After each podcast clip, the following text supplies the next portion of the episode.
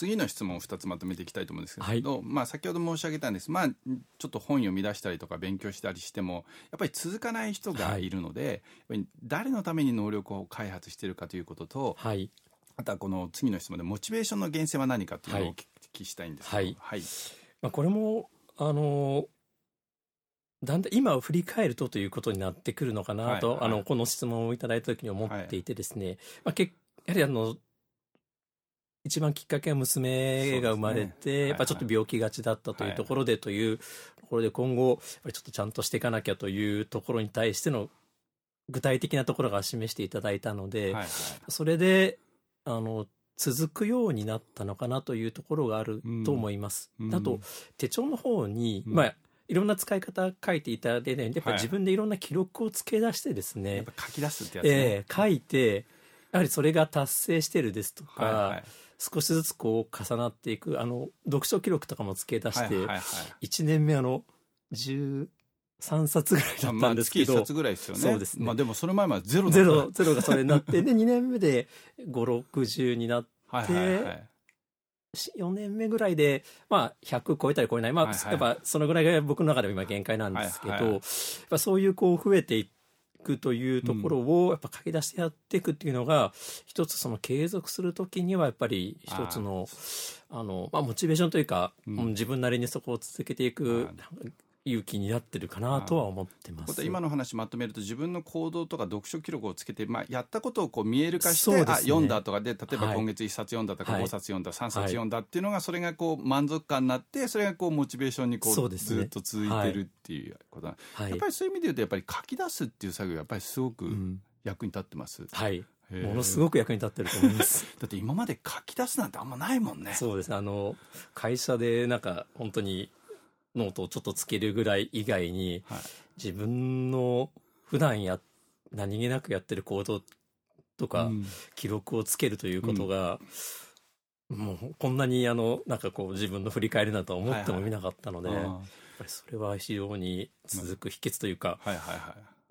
まあ僕の場合には特にそれがよくよかったのかなと思ってます。うん、さっきの話で、まあ、さあの1冊目読み出してからまあ13冊で、まあ、25冊ぐらいです。100冊って増えていったと思うんですけど、はい、その最初の頃月に1冊ぐらいしか読めなかったのは、はい、やっぱり読むスピードが遅いのか、はい、やっぱりまあ本にお金を払うっていう習慣がないから、まあ、惜しいっていうのであのあまり買わなかったのかどっちですか、今思うとそうですね。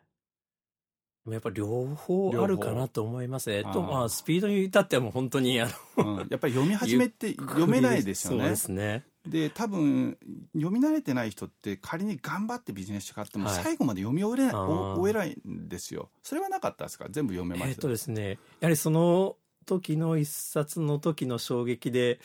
バーッとあの本を読んでからは、あの、課題図書みたいなの書いていただいてたのを、だったので。あの手帳のマニュアルの中に、これとこれとこれとこれこれ読めって書いてあったので。これは読まなきゃいけないという、はいはい、まあ、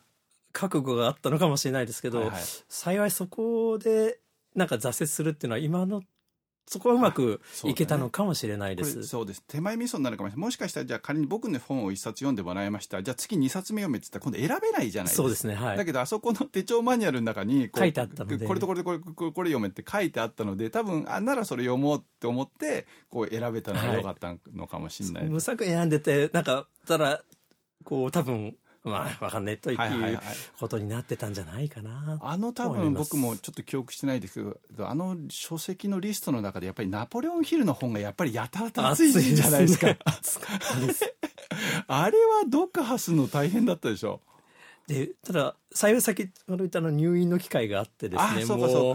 本当にあの病院に夜8時に入って、うん、朝の6時までいてください付き添ってくださいってじゃあ一緒に寝たんだ。そうですね。泊まってってくださいという機会だと思うんですから、うんはいはい、もうやることない やることないんであそうだよね。もうで音も出せないんで、はいはい、ひたすらあの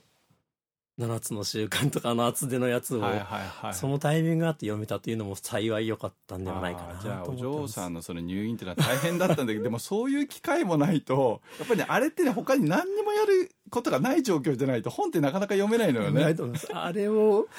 普段持ち歩いて、はいはい、喫茶店で出して、はいはい、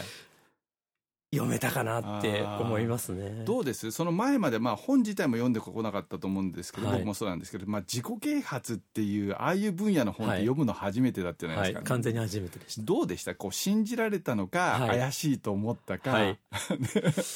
あの先ほど言った一番最初のイメージが怪しいから入っていてですね、はいはい、うんやっぱり読んでみてまあ多分その何かこう心に響くものがあったので、うん、そんなにその後はあんまり違和感を抱かずに来れてるかなと思います。うん、あの次のハードル多分お金だったんですけど、はい、それもなんとなくこう書籍をためらいながら買っていったんですけど、はい、だんだん別にこんな面白いんだったらどんどん買えばいいじゃんっていう発想にどんどん変わっていったので、うん、それで僕の場合はあまり挫折がなくうまく、うん、あの 入っていけた感じがしています。わ、はい、かりました。ありがとうございます。